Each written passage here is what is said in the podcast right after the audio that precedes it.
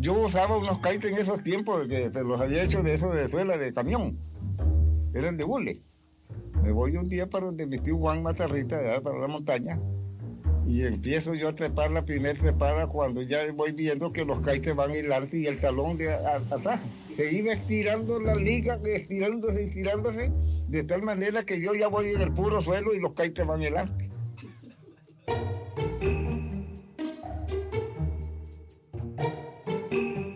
En 1995 apareció la primera edición de Las tallas de Tío Julián, un libro que recopila 54 relatos de Julián Matarrita, el creador de tallas más icónico de Guanacaste. Las tallas son cuentos cortos, extravagantes y divertidos que tienen la vida del campo como su escenario. Chanchas presumidas, ayotes de tamaños imposibles y kaites con superpoderes.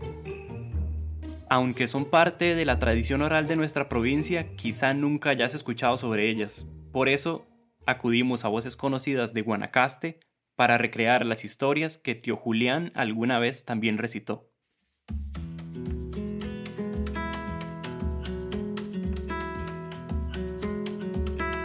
Bienvenidos al primer episodio de Historias de Camino. Soy César Arroyo. Para entender qué son y cómo se contaban estos relatos, conversamos con el autor del libro Las tallas de Tío Julián.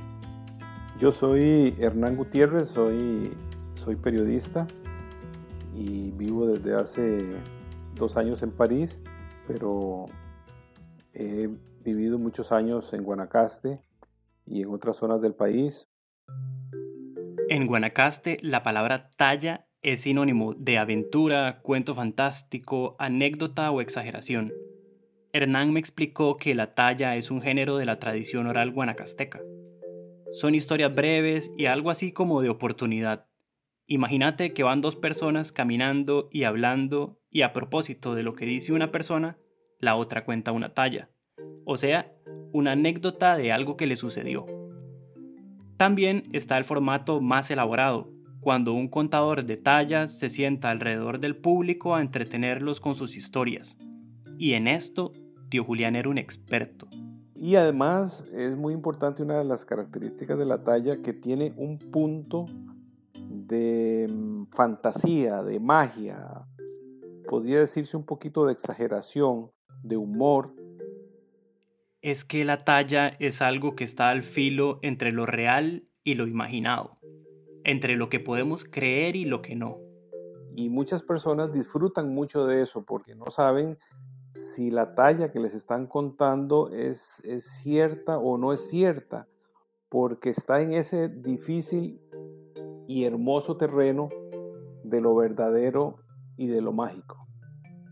Yo creo que una talla surge para entretener, para divertirse, como para alardear un poco.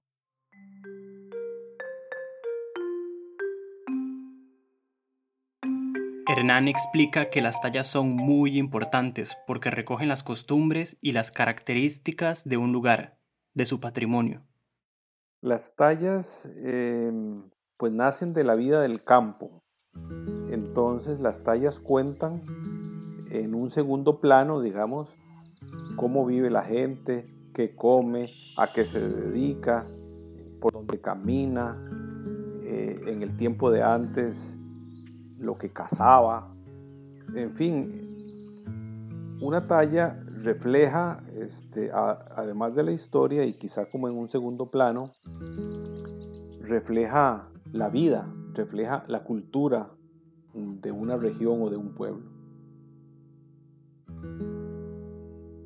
Me imagino los retos de cualquier cronista, como la atención al detalle, las descripciones precisas y memorables, y esa negociación de atención entre el escritor y el lector.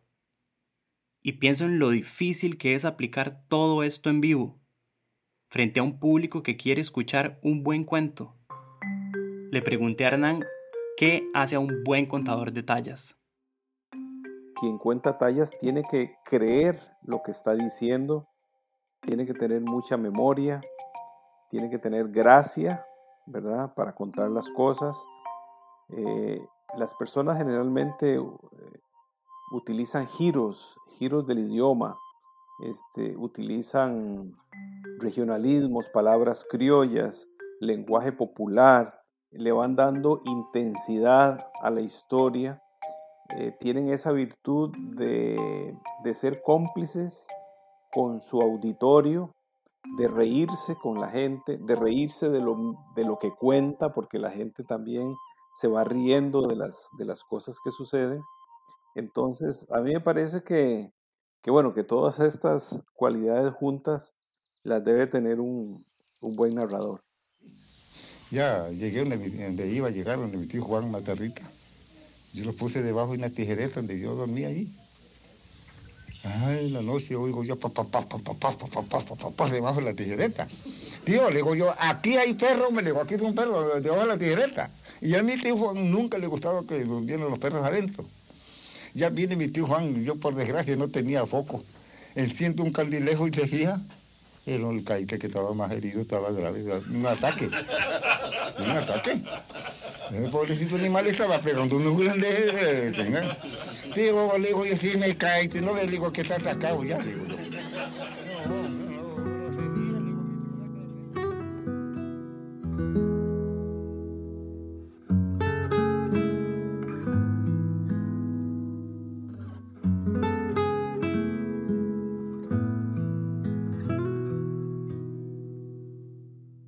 que las tallas, igual que otros géneros de la tradición oral, van cambiando y, este, y nunca son iguales. Una talla nunca es igual cuando se cuenta una vez que cuando se cuenta otra vez. Porque según Hernán, varía de acuerdo al humor y a la memoria de quien la está contando. Puede que le agregue algunos detalles o se olvide de otros. También cambia según el público que la escucha. Si es un público más joven, entonces la persona adapta un poco su lenguaje. Yo creo que, que las tallas, igual que, que, muchas de las tradiciones orales, tienen un, un futuro eh, incierto y podríamos decir que algo melancólico. Ese futuro incierto, Hernán lo relaciona con la tecnología, y cómo ha cambiado nuestra comunicación.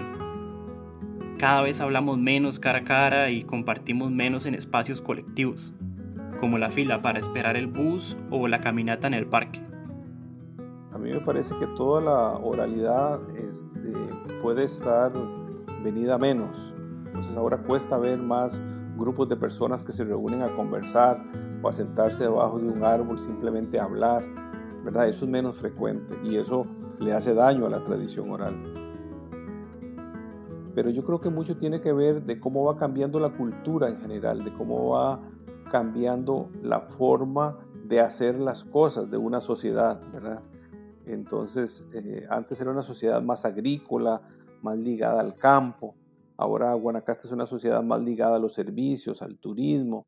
Entonces, en la medida que todo eso cambia, bueno, pues cambia también la forma en que la gente se comunica. Quizá todavía pueda preservarse esta tradición. A Hernán le da esperanza a la buena recepción que ha tenido el libro. Es más, las tallas de Tío Julián han llegado incluso a escuelas y colegios de Guanacaste. Algunos educadores han incorporado como modalidad que los alumnos inventen tallas, que cuenten tallas y han hecho concursos en todas las direcciones regionales de Guanacaste. De manera que, que por ahí uno puede decir que hay alguna, alguna esperanza que, algo, que algunos años de vida le puedan quedar a las tallas. Renan Gutiérrez se encargó de recopilar 54 tallas de Tío Julián. Le pregunté cuál era su favorita de todas esas y esto fue lo que me dijo.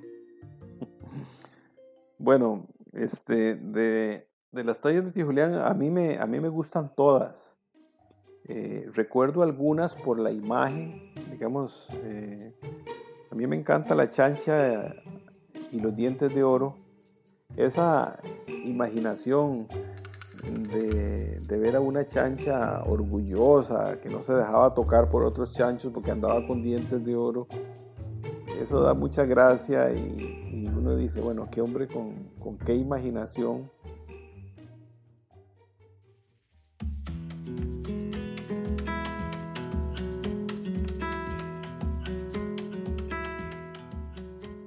Hernán es periodista y escritor. Actualmente trabaja en su siguiente publicación que también recupera historias de Guanacaste. En los próximos capítulos escucharás tallas originales de Tío Julián, recreadas por artistas y voces muy conocidas de nuestra provincia. Empezamos con la talla favorita de Hernán, La chancha y los dientes de oro, interpretada por la cantautora ojancheña Carol Cabalceta. En la voz de Guanacaste estamos trabajando muy fuerte para producir más contenido como este. Si te gustó este episodio y quieres apoyarnos, visita el sitio vozdeguanacaste.com barra inclinada membresías.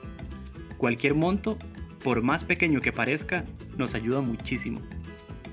Gracias por escuchar Historias de Camino, un podcast de La Voz de Guanacaste. Soy César Arroyo, productor de este episodio. Gabriela Brenes editó esta historia. El diseño de sonido también es de Gabriela. Este especial fue posible también gracias al trabajo editorial de Noelia Esquivel, María Fernanda Cisneros y nuestro diseñador Roberto Cruz.